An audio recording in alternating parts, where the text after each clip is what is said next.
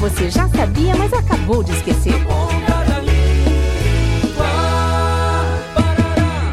Septagésimo segundo, septagésimo terceiro, septagésimo quarto. Uai, o que você tá fazendo, Pedrinho? Ah, eu tô contando os milho da lavoura. O pai me desafiou. Arço, mas tem muito milho nessa lavoura. Será que você consegue contar tudo?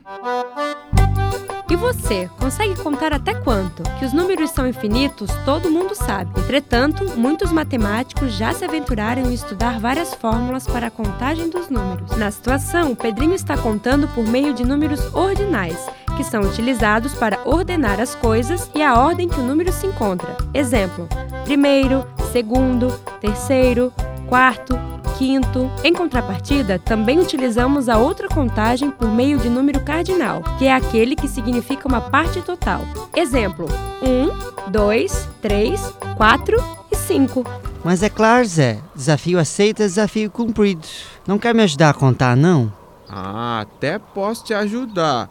Mas acho que você já tem alguém fazendo isso. Olha ali, o bode amarillo tá comendo todos os seus milhos. Na Ponta da Língua. Iniciativa do curso de Publicidade e Propaganda da Univale. Produção, Programa de Extensão Cardume Criativo. Realização Escola de Artes, Comunicação e Hospitalidade. Apoio Rádio Educativa Univale FM.